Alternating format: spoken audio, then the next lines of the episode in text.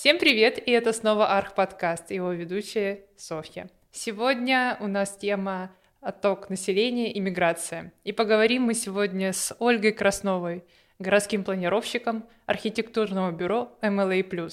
Ольга, здравствуйте. Привет, Соня. Ну что ж, начнем. По неофициальной статистике у нас постоянно растет э, количество жителей в городах. Это было ну, до ковидное время. А что у нас происходит сегодня?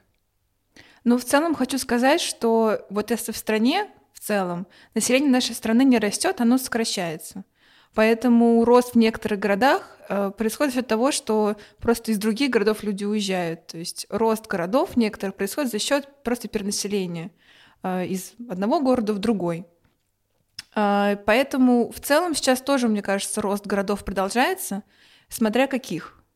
Э, если мы посмотрим карту России, там, тут она на ладошке, то мы можем увидеть, есть такая схема прироста населения в разных регионах. И можно увидеть, что растут Москва, Санкт-Петербург, при этом вся центральная Россия, она наоборот сокращается. То есть жители из центральной России переселяются в Москву и Петербург. Тем самым города Центральной России опустошаются.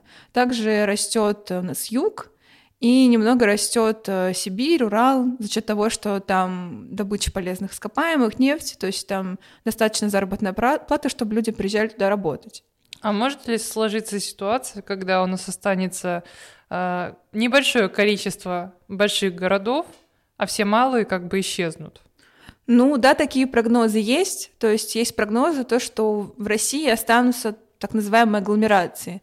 То есть останется крупный город-миллионник, вокруг которого развиваются ну, близлежащие города, образуют такую агломерацию.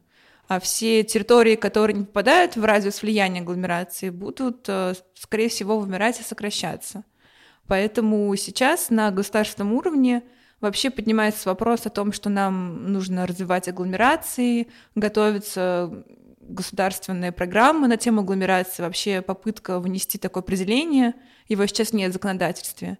И поэтому, возможно, в скором многие наши регионы будут заняты тем, что они будут разрабатывать стратегии агломерации угу. и понимать, как им развиваться вот в условиях сжатия населения как раз-таки малых городов, и понимать, как вот большой город и малые города вокруг могут взаимодействовать и оказывать такое взаимовыгодное сотрудничество, чтобы вместе как-то выживать. А изменилась ли ситуация в связи с пандемией? Насколько я знаю, есть люди, которые наоборот уехали из города в свои э, поселки, села, деревни, малые города, те же самые.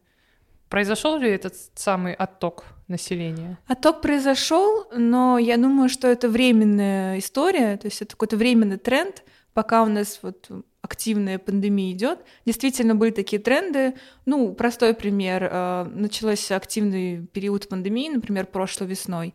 А, закрылись общежития, да, университетские студенты уехали обратно к себе домой. Или многие приняли решение, что зачем им оставаться в этом городе, если они могут работать удаленно, они вернулись в свои города. А, такой отток действительно был, а, и поэтому, ну, возможно, малые города стали более привлекательны для жизни, но вопрос именно какие города, тоже малые. А, скорее всего, это малые города, которые находятся где-то между Петербургом и Москвой. То есть э, люди готовы переехать в малый город, потому что они сравнивают цены на однокомнатную квартиру, там, не знаю, в Москве или, или Подмосковье и где-нибудь, не знаю, условно, в Твери или, не знаю, в Калуге, и понимаешь, что намного выгоднее жить в таком ну, городе, городе поменьше, э, при этом платить тоже меньше и, при этом жить в более комфортных условиях но при этом э, иметь возможность быстро добраться до Москвы там, в течение двух-трех часов. То есть те малые города, которые находятся дальше этого расстояния, я думаю, что в такие города активно не переезжали люди, ну и условно не останутся жить в таких городах, когда э, ну, пандемия спадет, да, ее. А мы надеемся на а это. Мы надеемся на это. Но вот про малые города, кстати, хочу отметить, тоже читала разную вот информацию по поводу малых городов. В России действует программа по поддержке малых городов. Она ну, действует намного дольше, да, чем у нас пандемия происходит, но Раньше все понимали, что нужно поддерживать малые города, но некоторые эксперты относились немного скептически, потому что ну, вроде бы, зачем нам поддерживать эти малые города, люди из них э, уезжают, они, скорее всего, вымрут через какое-то время. А сейчас в связи с тем, что... Именно малые города вымрут. Малые города, да. Угу. Вот. Э, а сейчас в связи с тем, что вот такой есть тренд, наоборот, переезда в малые города, уже немного иначе относятся эксперты к этим программам и вообще к целесообразности поддержки малых городов. Но я думаю, что в первую очередь сейчас малые города будут поддерживаться с туристической точки зрения, то есть э, малые города, которые готовы вот к потоку приезжих и могут обеспечить достаточный уровень комфорта, например, эм, хорошие, интересные какие-то музеи, точки притяжения, эм, качественные не знаю, объекты общественного питания, там, где можно кофе попить, комфортно разместиться. Вот если они с точки зрения услуг, инфраструктуры готовы встречать новых приезжих, то тогда те города, да, в плюсе, и они активно привлекают население потому что можно переехать на время в малый город, но через какое-то время ты поймешь, что если ты не можешь получать вот эти городские услуги базовые, к которым ты привык в крупном городе, тебе уже становится некомфортно. Ну и, конечно, если нет качественного интернета, который позволяет работать удаленно, то такие города проигрывают, конечно. Ну, малые города, они вообще, получается, с новой точки зрения открываются туристической привлекательности, да. потому что у них есть своя история, за которую можно приехать, посмотреть, насладиться, и можно чуть ли не целые туры делать из малых городов, правильно? Да, все верно. Вот э, из таких кейсов, из успешных, может быть, могу сказать про Ивановскую область. Э, там есть набор таких небольших маленьких городов, и они сейчас очень активно занимаются развитием этих городов, в первую очередь общественных пространств. И они общественное пространство рассматривают с точки зрения туристической инфраструктуры. То есть они благоустраивают эти места для, в том числе, привлечения туристического потока. И очень успешно это делают. Э, наши вот коллеги с работы ездили в такой профессиональный тур по Ивановской области и очень были ну, приятно удивлены качеством такого благоустройства. То есть, если с малыми городами работают э, профессионалы и знают, как использовать государственную поддержку, различные программы э, для развития малых городов, то они могут довольно успешно развиваться. И это замечательно. Да.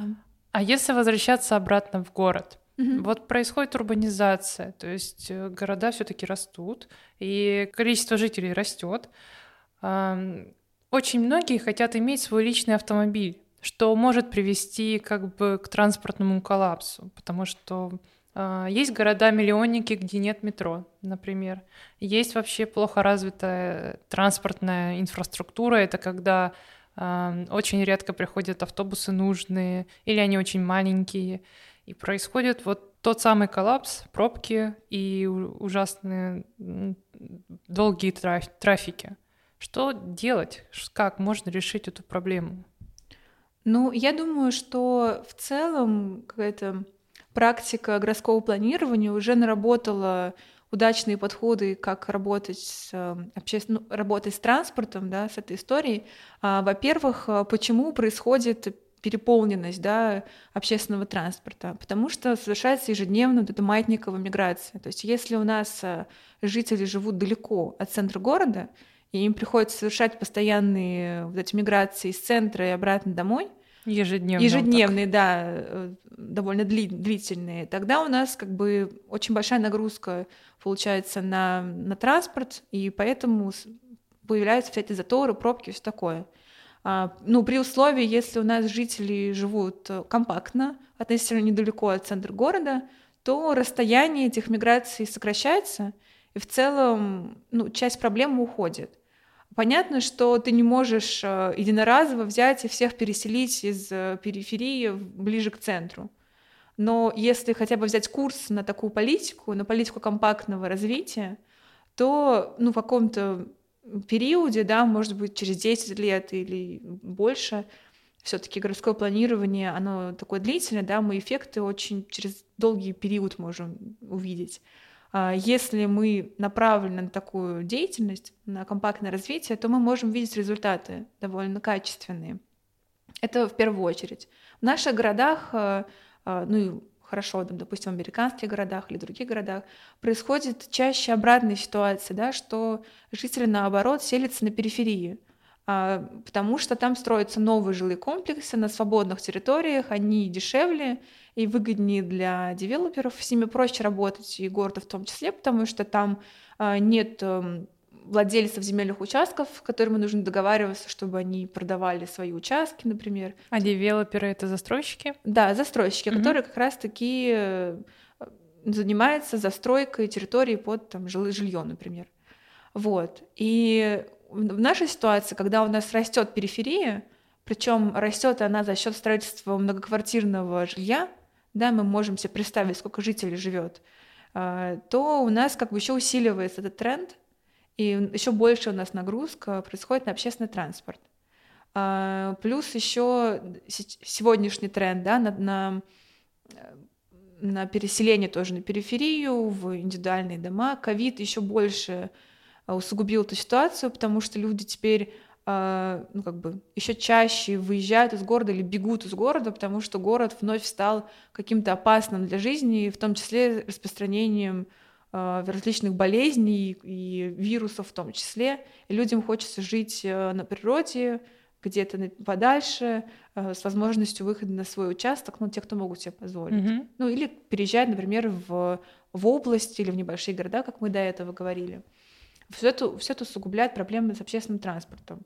И какая-то классика планирования говорит нам о том, что нам нужно усиленно развивать общественный транспорт, делать на него акцент, желательно сделать выделенные полосы для общественного транспорта, чтобы не шел в одном потоке с автомобилями. Так общественный транспорт будет двигаться быстрее и эффективнее. А также лучше выделять, э, развивать э, подземный общественный транспорт, наземный, а в том числе рельсовый. Э, есть проекты там, выделенных трамваев или городских электричек. Э, при этом нужно делать общественный транспорт более привлекательным для э, жителей за счет того, что больше маршрутов, больше комфортных, например, остановок или приемлемые цены да, на общественный транспорт. Все это а, при условии того, что город перегружен, и человек выбирает рационально, что он, допустим, на автомобиле он будет ехать полтора часа, на общественном транспорте может добраться за полчаса. То есть человек, который ценит свое время, он э, выберет, скорее всего, вариант поехать на общественном транспорте, если он достаточно развит. А при этом ну, это такой пряник, да, мы поощряем mm-hmm. развитие общественного транспорта, а если метод кнута, мы при этом должны ограничивать автомобили и пользование автомобилем и делать пользование автомобилем невыгодным. То есть для этого и есть э, платные парковки, да, например? Да, именно так. Зоны угу. платных парковок, запрет на парковку в каких-то отдельных местах или ввода дополнительных налогов э, на автомобилистов, э, также ограничения на въезд в город автомобилей, которые, допустим, не экологичны или которые используют неэкологичное топливо. Вот. В том числе такой еще опять-таки пряник, а, мы поощряем развитие каршерингов, а, при этом да, и мы показываем, что иногда выгоднее воспользоваться общественным транспортом или воспользоваться каршерингом, чтобы жители не пользовались автомобилем каждый день, а, mm-hmm. а чтобы они пользовались автомобилем, например, для э, поездок выходного дня. Вот. Э, все эти подходы наработанные, они применяются в разных странах, в городах с переменным успехом, и вот эта именно комбинация кнута и пряника а, в целом достаточно эффективна. Но здесь опять-таки врывается ковид, и он а, как бы нас обратно оттягивает обратно, mm-hmm. потому что в период коронавируса, вот если посмотреть по видам транспорта, которые пострадали больше всего, то больше всего пострадали, естественно, авиатранспорт, грузовой транспорт и в том числе наземный транспорт. И в некоторых городах количество поездок сократилось на 90%. Ох. То есть, э, и это, конечно, очень сильно ударило по общественному транспорту. Э, в некоторых городах общественный транспорт вообще отменили. Вот, например, я была осенью, я была в Грузии, uh-huh. в Тбилиси, и там вообще отменили общественный транспорт. Когда мы приехали, мы выяснили, что там не работает метро, не работает автобус, и люди просто вынуждены передвигаться на такси. Uh-huh. А, сейчас, конечно, в многих городах э, все возвращается, на общественном транспорте люди опять передвигаются, но с э, дополнительными ограничениями. Но при этом, мне кажется, все равно эм, некоторые люди в период пандемии, которые пользовались такси, они уже ну, особенно если они переживают за свое здоровье и они боятся заразиться, они все равно относятся с опаской к общественному транспорту, потому что все-таки как бы не предпринимаются различные меры для того, чтобы ну, все обеззаразить поверхности, да, как бы всех обезопасить, все равно риск довольно высокий, потому mm-hmm. что плотность э, достаточно большая в общественном транспорте, и у нас как бы с социальной дистанции все сложно. Мало вот. кто очень, соблюдает. ну как бы она очень редко где соблюдается. Угу. Вот. Иногда это просто невозможно физически, просто заталкиваются люди в автобус, и там как бы не до социальной дистанции. И, в общем, риск заболеть высокий, и есть все равно, мне кажется, какое-то предупреждение против общественного транспорта. И это все дополнительно стимулировало людей теперь пользоваться личным транспортом или такси, особенно сейчас, мне кажется, такси еще просто активнее развивается, то есть для него пандемия, наоборот, стала стимулом для развития, да, то есть кто-то получает все-таки выгоды, да, из э, пандемии, для кого-то это в плюсе. А, и довольно, мне кажется, выгодные тарифы и условия предлагают для того, чтобы пользоваться такси каждый день. И, в общем, скорее всего, нас ждет ухудшение ситуации с, с транспортной системой, и понадобится время, чтобы обратно вернуться на этот курс, э, курс в сторону общественного транспорта. А, вы упомянули такой термин словосочетание «компактное развитие городов». А что же это значит? А, компактное развитие городов ну, но компактный, понятно. Я просто расскажу, наверное, есть компактный город, а есть такой растянутый город. Две такие концепции. Угу. Компактный город э, заключается в том, что мы развиваем в основном а, застроенные территории, то есть территории, на которых уже сформирована застройка, районы, и мы а, не застраиваем новые территории, да, которые сейчас еще не освоенные. Мы вот держимся в рамках э, границ существующего города. И мы делаем все, чтобы улучшать именно существующую застройку. Мы ее реконструируем, модернизируем как-то, да, уплотняем в том числе, ну, как-то качественно, да, не mm-hmm. то чтобы мы там настраиваем башен, а именно ищем какие-то свободные участки, которые можно уплотнить не обязательно высотной застройкой. Это может быть э, среднеэтажная застройка, например. А, то есть мы ищем такие вот свободные пятна. Плюс еще во многих городах, а, которые прошли промышленный период, Осталось э, довольно много промышленных территорий, которые сейчас уже не действуют или действуют частично. И их можно преобразовывать тоже под новые районы, э, что активно занимаются, чем, например, европейские города. Это и есть та самая реконструкция, реновация? Реновация, редевелопмент, э, как угодно можно mm-hmm. назвать. Вот. И такой подход считается более устойчивым с точки зрения, может быть, европейской практики, а, потому что мы улучшаем существующую застройку, мы работаем с тем, что есть. А также получается, что мы из того, что мы не строим новую застройку на новых территориях, нам не нужно туда дополнительно ввести, например, инженерные сети или протягивать общественный транспорт или заниматься вопросами вывоза мусора, например, с таких территорий. Мы улучшаем существующие территории, это более устойчиво, экологично, а, при этом, когда у нас люди сконцентрированы в пространстве на каком-то ограниченном, это тоже еще более экологичный подход с точки зрения развития городов, потому что а, люди более эффективно используют инфраструктуру, потому что они рядом находятся друг с другом.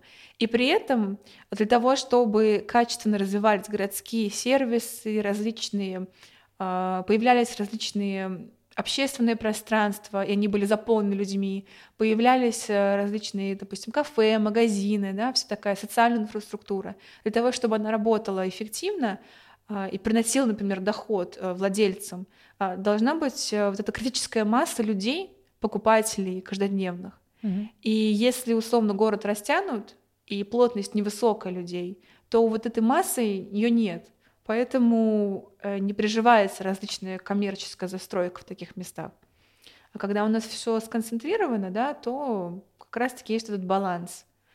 Теперь растянутый город. А растянутый город э, развивается за счет того, что у него застраиваются новые территории на окраинах.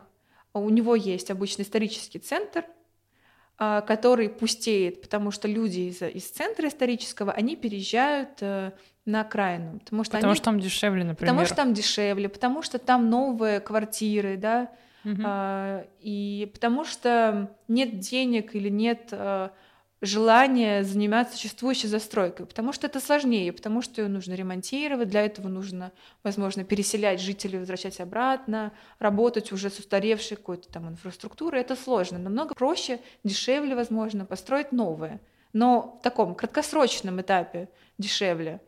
В будущем это дороже, потому что сначала, когда девелопер построил новый жилой комплекс, а, он построил, продал, все, он свои деньги отбил но в будущем этот дом будет, будет создавать еще большую нагрузку на инфраструктуру, на него будет больше расхода идти. То есть все вот эти расходы на этот дом, они ложатся не на девелоперов, они ложатся на город, на обслуживающие вот эти службы коммунальные, да, и требуют дополнительных средств из бюджета городского, чтобы обслуживать такие территории. При этом у нас город растягивается, размазывается. Для этого чтобы поддерживать такие территории на периферии, нужно строить новые дороги, вести общественный транспорт, ту же инженерную инфраструктуру и так далее.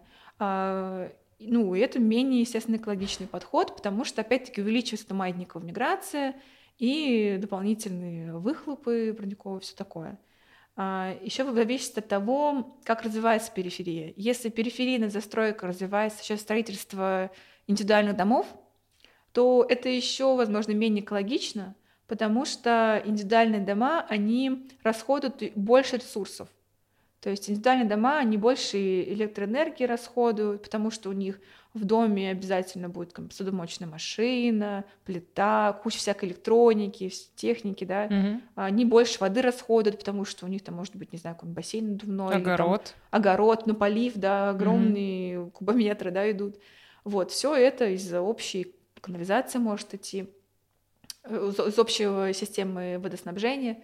Вот. Э, это все дополнительные расходы. Плюс э, те, кто живет в частном доме, они совершают больше поездок на автомобиле, а, и поэтому у нас опять-таки увеличивается миграция и дополнительно да, нагрузка на транспорт, и с экологической точки зрения да, у нас опять-таки больше выхлопных газов. Вы говорили про маятниковую миграцию, про то, что увеличивается количество времени в пути от дома до работы. А если оно, оно может быть нормир, нормированным?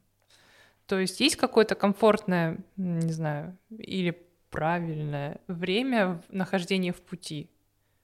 А, да, есть, если посмотреть э, какие-то нормативы, даже там советские или современные, то ну, где-то в среднем это там 40 минут, ну, то есть точно до часа. Ну, вот 40 минут, наверное, 40-45 минут, это оптимальный, вот этот максимальный размер в пути. Максимальный все Ну, максимальный, да. Угу. Но понятно, да, что здесь что хочется отметить. Для разного города я считаю, что эта норма, она своя должна быть. То есть, э, допустим, для Москвы э, передвигаться в районе часа, это, мне кажется, просто благо. То есть э, для них час ехать и там полтора часа это естественнее, да? Они привыкли к этому, они понимают, что город большой. А, допустим, э, для среднего города э, те же полтора часа, это, не знаю, в другой город можно успеть съездить за это время. Для них полтора часа это они критичные. То есть для них этот норматив полтора часа не работает. Для них оптимальное время, там, допустим, 40 минут или 30 минут, потому что другие расстояния. Поэтому иметь вот это одно число для всех городов, оно крайне неправильно. То есть э, мы вот тоже в работе сталкивались, когда работали над агломерацией одного города, а, есть вот эта транспортная теория, которая говорит, что вот если э, из центра можно за полтора часа доехать до какой-то точки, да, то вот по вот этой границе полуторачасовой доступности можно нарисовать границу агломерации. Mm. Это вот эта зона, в которой происходит постоянное взаимодействие территории, жителей, да. Но по факту, если смотрим, то этот размер совсем другой. Там полчаса максимум, 40 mm-hmm. минут, потому что э, город намного меньше, там территория намного компактнее. Для них полтора часа слишком большое расстояние. Как трудовая миграция влияет на развитие тех самых регионов, агломераций? Ну, влияет, конечно, напрямую, потому что те регионы, в которых нет э, кадров, а, они часто деградируют, потому что люди уезжают с таких территорий. А если в целом посмотреть, э, такой график видела, э, в каком возрасте люди склонны вообще к, переезду mm-hmm. и причины, почему они это делают. И там ну, такой вполне понятный график. То есть э, вот эта миграция активного населения, она начинается, условно, там, 18 лет, когда э, выпускники школы принимают решение о том, что они переезжают в другой город учиться. И здесь э, даже не про трудовую миграцию. То есть города, в которых есть качественные вузы, э, которые могут привлечь, привлечь э, новых э, людей, да, студентов, они опять выигрывают по отношению к другим городам, потому что именно в эти города поедет активная масса самых молодых и активных, поедет mm-hmm. учиться. А потом, после того, как э, студенты окончили университет, у них идет следующий шаг. Они принимают решение о том, что они либо ищут работу в этом городе, либо они переезжают в другой город, чтобы работать. То есть это уже население там 20-25 лет. И уже идет там следующий этап, что хорошо, люди переехали куда-то работать, а, и уже часть из них, она может дальше переезжать, но часто люди заводят семью, и они где-то останавливаются. И уже потом уже никуда не переезжают.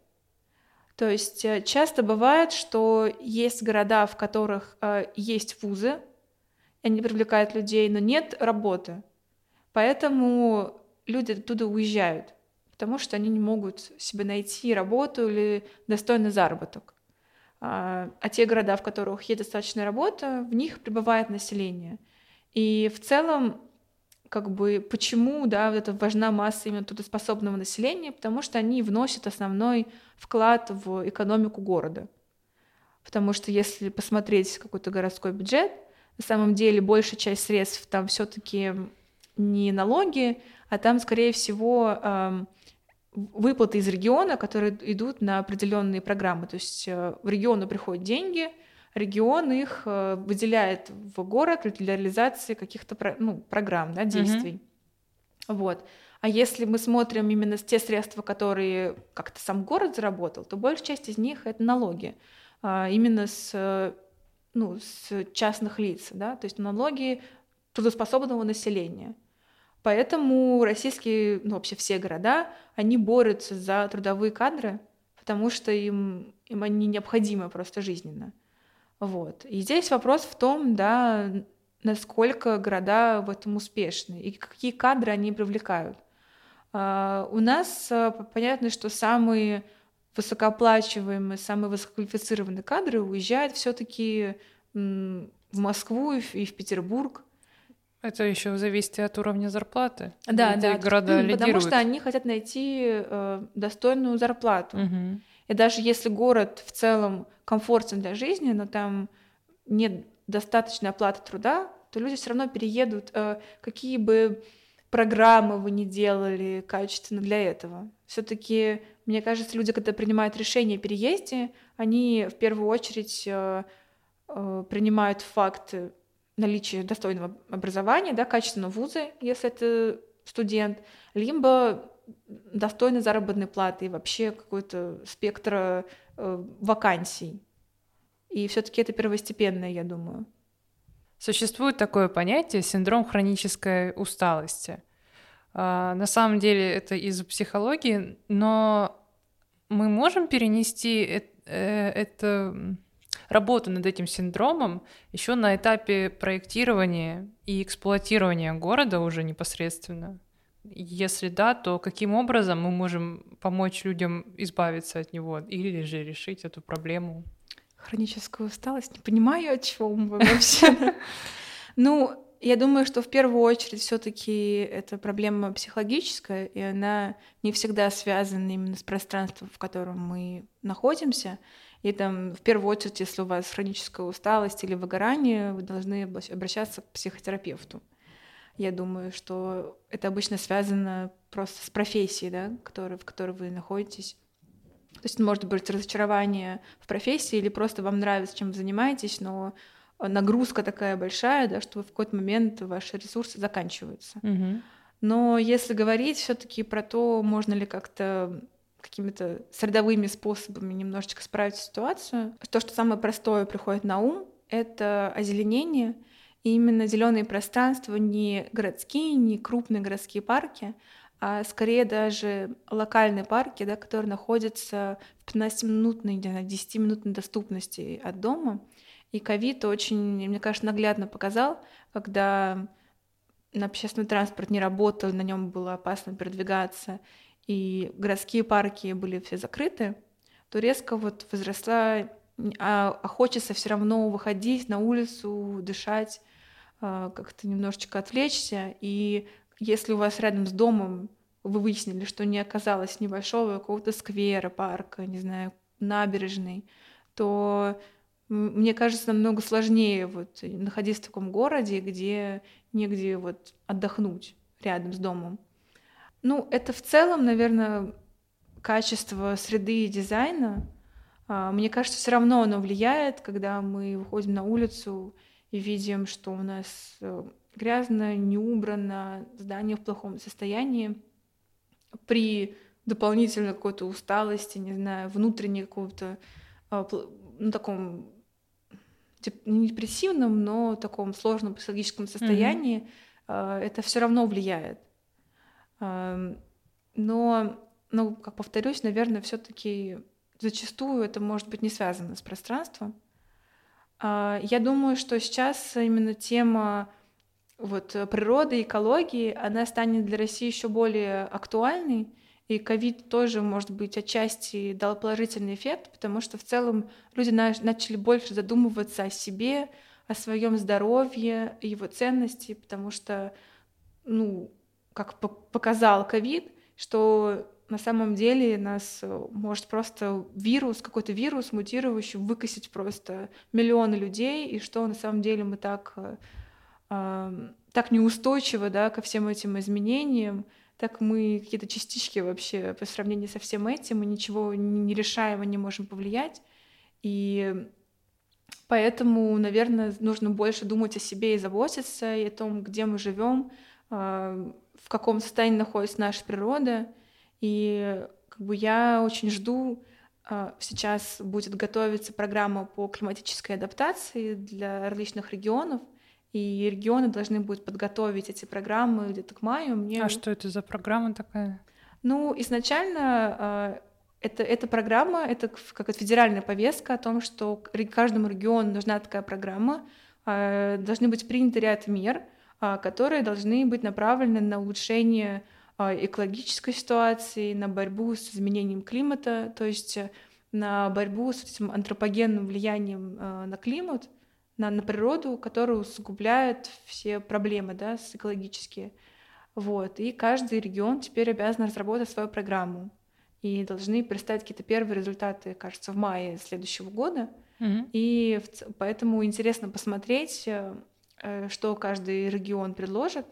И хотелось бы, да, чтобы российские города думали э, в эту сторону и думали о том, что им необходимо развивать зеленые пространства, а, зеленую инфраструктуру, потому что ну, не во всех наших российских городах комфортный климат, а где-то он слишком холодный или очень засушливый. Когда мы дополнительно делаем все для того, чтобы ухудшать эту экологическую ситуацию, то климат еще более ухудшается, и в том числе это тоже влияет на какой-то комфорт да, психологический. А на этапе проектирования э, городов э, мы бы могли, например, делать те самые э, экологические каркасы, э, и это, может быть, помогло бы в решении данной ситуации. Ну, если мы думаем о городе, ну, буквально с нуля. Ну, э, да даже если не с нуля, если говорить про зеленую систему, зеленую инфраструктуру, зеленую сеть, то здесь, наверное, стоит разделить ее на ну, две такие составляющие. А, есть зеленая инфраструктура, назовем ее для природы, для функционирования природы, она не для человека. Она для того, чтобы поддерживать существующие э, экосистемы, существующую природу и не нарушать ее. То есть мы как бы не, не, то, не только не должны вредить ей, например, а, вырубанием лесов или строительством каких-то автомагистралей через зеленые массивы или там, за счет того, что мы загрязняем русло малых рек, а малые реки, да, они связующие между многими экосистемами, э, опять даже мы оказываем негативное влияние. То есть есть, так, есть такие меры для природы, чтобы именно было, могло развиваться биоразнообразие, чтобы могли различные виды животных, э, насекомых мигрировать. Это не для человека. А, а есть э, та инфраструктура, которая больше для человека, для его повседневного пользования. Она чаще находится именно внутри города. То есть мы для этого э, благоустраиваем парки, развиваем пешеходные связи, велодорожки, там различные леса и предоставляем людям вот в этой пешеходной доступности а, доступ э, к какому-нибудь небольшому парку, где можно заняться спортом, побегать, отдохнуть просто, да, именно вот а, свои повседневные потребности, да, удовлетворять. И, и это влияет на психологическое состояние и на качество здоровья в том числе. И при этом, ну, с экономической точки зрения влияет также на стоимость недвижимости, mm-hmm. например потому что все-таки недвижимость, да, она часто складывается еще из каких-то средовых характеристик. Спасибо большое, Ольга. А я напоминаю, что мы беседовали с Ольгой Красновой, городским планировщиком архитектурного бюро MLA+. Спасибо еще раз. А я, Софья, прощаюсь с вами. До следующего выпуска. Пока.